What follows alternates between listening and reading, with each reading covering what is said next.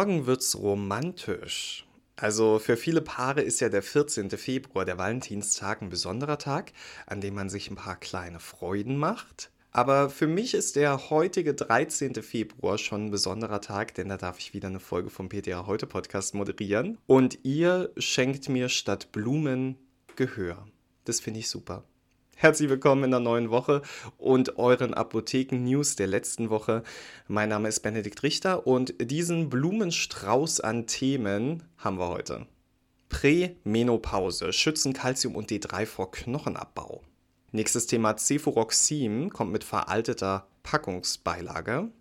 Dann sprechen wir über das Thema Hilfsmittelkostenvoranschläge nur noch elektronisch und natürlich müssen wir darüber sprechen, Erdbeben in der Türkei und Syrien. Wie kann man helfen? Frauen in der Postmenopause, Kinder und Jugendliche in Wachstumsphasen und Menschen, die keine Milchprodukte zu sich nehmen. Was haben die alle gemeinsam?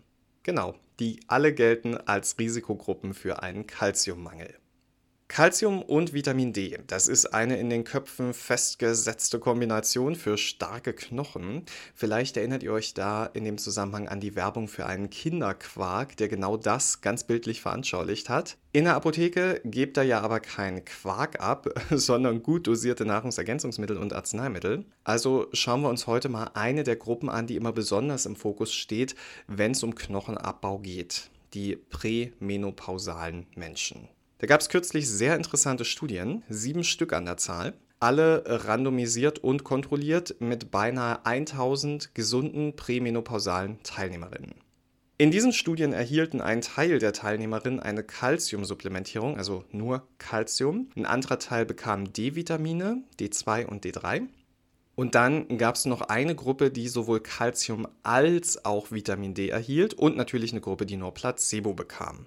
Bei allen Teilnehmerinnen wurde zu Beginn und zum Ende der jeweiligen Studie eine Knochendichte-Messung entweder an der Hüfte oder an der Lendenwirbelsäule durchgeführt. Und jetzt spanne ich euch gar nicht lange auf die Folter. In keiner der Gruppen konnten Vorteile gegenüber Placebo gezeigt werden. Daher schlussfolgern die AutorInnen, dass eine Einnahme von Calcium und oder Vitamin D bei gesunden Frauen in der Prämenopause keinen Vorteil mit sich bringt.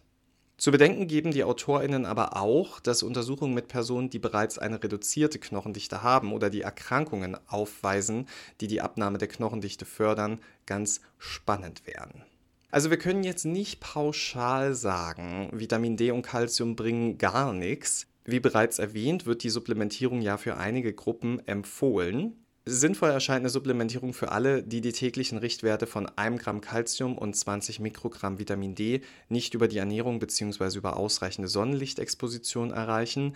20 Mikrogramm entsprechen übrigens 800 internationalen Einheiten. Und da wir gerade bei Vitamin D, dem sogenannten Sonnenvitamin, sind, Ernährungsmedizinblog.de sagt, alle, die nicht besonders viel Fisch verzehren oder zwischen April und September nicht täglich in der Sonne sind, sollten Vitamin D supplementieren, in den Wintermonaten sowieso als Dosis in 1000 bis 4000 internationale Einheiten pro Tag empfehlenswert. Und auch die S3-Leitlinien Prophylaxe, Diagnostik und Therapie der Osteoporose bei postmenopausalen Frauen und bei Männern und die Leitlinie Peri- und Postmenopause, Diagnostik und Intervention gibt die Empfehlung, die Supplementierung von Vitamin D und Calcium zu Beginn, sollten die eben genannten Zielwerte nicht über Ernährung und Sonnenlicht erreicht werden. Also im Fazit heißt das, so viel wie nötig, so wenig wie möglich. Supplemente sind keine Bonbons, aber ja, ich meine, selbst Bonbons sollte man nicht übermäßig essen. Und bei Vitamin D gab es ja tatsächlich schon Überdosierungen. Da sprechen wir aber von 10.000 und 50.000 Einheiten pro Tag, die sogar zum Tod durch Nierenversagen führten. Von zu viel eingenommen kommen wir mal zu zu wenig im Lager. Das Antibiotikum Cefuroxim, das reiht sich ganz offiziell in die Liste der Engpässe ein. Zumindest ein Produkt ist auf der Liste des BfArM aufgeführt und deshalb darf 1A Pharma sein Cefuroxim jetzt mit veralteter Gebrauchsinformation in Verkehr bringen. Tja, so will das BfArM die Versorgungslage verbessern. Erlaubt wurde der Handel mit den veralteten Gebrauchsinformationen bis zum Ende dieses Jahres. Auf euch kommt ein bisschen Arbeit zu, wer hätte es gedacht. Der betroffenen Ware liege ein Informationsschreiben des Herstellers bei, in dem Apotheken gebeten werden, PatientInnen bei der Abgabe betroffener Packungen die aktuelle Gebrauchsinformation vom Februar 22 zur Verfügung zu stellen. Diese ist in der Abda-Datenbank hinterlegt oder kann der Mitteilung des BfArM entnommen werden. Cefuroxim hat im Alltag eigentlich gar keine so große Bedeutung mehr, aber aufgrund des Lieferengpasses bei Penicillin und Amoxicillin gilt es aus medizinischer Sicht als eine der möglichen therapeutischen Alternativen für diese Antibiotika. Aber eine Frage ist noch, wo liegt eigentlich der Unterschied bei diesen Gebrauchsanweisungen? Also die neue Gebrauchsanweisung enthält neue Informationen zum Stevens-Johnson-Syndrom und zur toxisch-epidermalen Nekrolyse, zur Arzneimittelreaktion mit Eosinophilie und systemischen Symptomen sowie zur akuten, generalisierten exanthematischen Pustulose. Sollten entsprechende Symptome auftreten bei der Einnahme, dann ist die Therapie mit Cefuroxim abzubrechen und einen Arzt zu konsultieren. Darüber hinaus enthält die veraltete Gebrauchsinformation auch nicht die aktuelle Adresse und Telefonnummer der Firma. Während wir bei Cefuroxim einen Schritt zurückgehen, gehen wir bei unseren heißgeliebten Kostenvoranschlägen für Hilfsmittel einen nach vorne.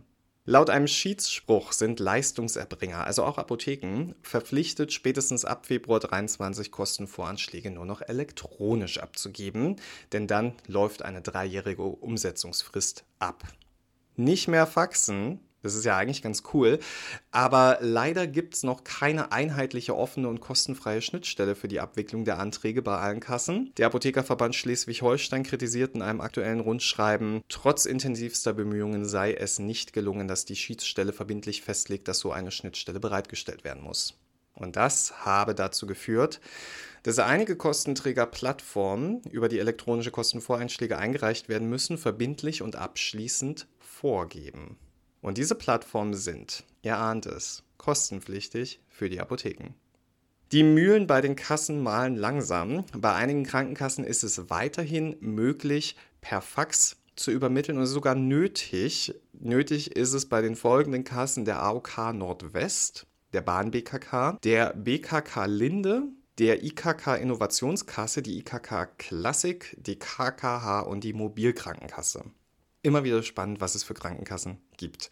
Um den Aufwand gering zu halten, empfiehlt der Verband immer zuerst zu prüfen, ob eine Genehmigung überhaupt nötig ist.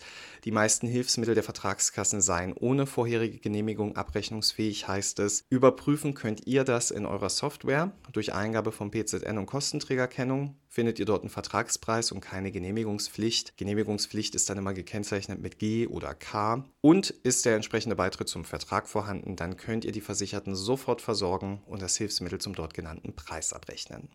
Die Verknüpfung des OVP, des Online-Vertragsportals mit eurer Software kann da übrigens ganz hilfreich sein.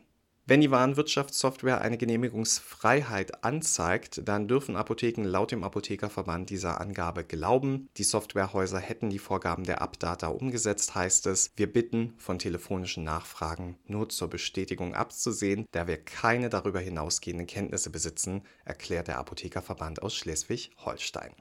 So, das waren unsere News aus der Welt der Apotheke. Im letzten Thema für heute möchte ich kurz mit euch über die Erdbeben sprechen, die in der Türkei und Syrien schwere Zerstörungen angerichtet haben. Einige von euch haben Verwandte in diesen Ländern und machen sich große Sorgen. Wir von PTA heute sind in Gedanken bei euch und wünschen euch und euren Lieben ganz viel Kraft für diese Zeit. Wir möchten aber auch alle, euch alle informieren, wie ihr helfen könnt und was bisher schon getan wird. Die Hilfsorganisation Aktion Meteor Apotheker helfen und Apotheker ohne Grenzen. Die drei haben schon mit Soforthilfemaßnahmen begonnen. Mit ihren jeweiligen Partnerorganisationen sowohl in der Türkei als auch in Syrien leisten sie gemeinsam vor Ort Hilfe. Bei Aktion Meteor werden bereits Hilfslieferungen für das Erdbebengebiet gepackt. Apotheker helfen sondiert zudem, ob auch ein Einsatzteam ausreisen wird, wie es nach dem Erdbeben 2015 in Nepal der Fall war. Und auch Apotheker ohne Grenzen ist bereits aktiv und hat sich für die Entsendung eines Einsatzteams entschieden. Das ist am Samstag in die betroffenen Regionen aufgebrochen und da werden dann auch weitere Einsatzteams folgen. Vor Ort wird dann Apotheker ohne Grenzen zusammen mit der Partnerorganisation Navis e.V. in den Einsatz gehen. Die Teams von Navis e.V. sind vor allem auf die Bereiche Trinkwasseraufbereitung und medizinische Soforthilfe spezialisiert. Und Apotheker ohne Grenzen übernimmt mit seinen Teams den Bereich der pharmazeutischen Versorgung. Dazu gehört dann zum Beispiel die Koordination und Abgabe von Arzneimitteln. Arzneimittelspenden auf eigene Faust, die werden zumindest von den größeren Hilfsorganisationen wie Apotheker ohne Grenzen kritisch gesehen. Verschreibungspflichtige Arzneimittel dürfen ApothekerInnen nur bei Vorliegen einer ärztlichen Verordnung abgeben. Sie anonym an eine Hilfsorganisation zu spenden sei also prinzipiell nicht möglich. Davon sollte man dann absehen. Eine Ausnahme sind Organisationen, bei denen ÄrztInnen tätig sind. Die können ja dann Arzneimittel verordnen oder sogar direkt als Praxisbedarf beziehen. Das sagt Aktion Meteor. Und Apotheker ohne Grenzen und Co. bitten daher eher um Geld, Spenden, um bedarfsgerecht geeignete Mittel kaufen zu können. Wenn ihr spenden möchtet, dann findet ihr auf ptaheute.de die Kontodaten für die Spendenkonten von Aktion Meteor, Apotheker helfen und Apotheker ohne Grenzen. Über die Fortschritte dieser Hilfsaktion und neue Möglichkeiten zu helfen, werden wir euch natürlich informieren. Und ich glaube, wir können den Menschen, die in diesen Organisationen tätig sind, an dieser Stelle einfach mal ein ganz großes Danke aussprechen. Ich möchte ja eigentlich nie mit einem traurigen Thema den Podcast beenden, aber manchmal ist es auch einfach nicht die Zeit für Spaß und gute Laune und man sollte bestimmte Situationen auch einfach mit Respekt behandeln. Ich wünsche euch allen viel Kraft, egal was euch gerade beschäftigt und ich würde mich freuen, euch nächste Woche wieder begrüßen zu dürfen. Danke fürs Zuhören in dieser Woche.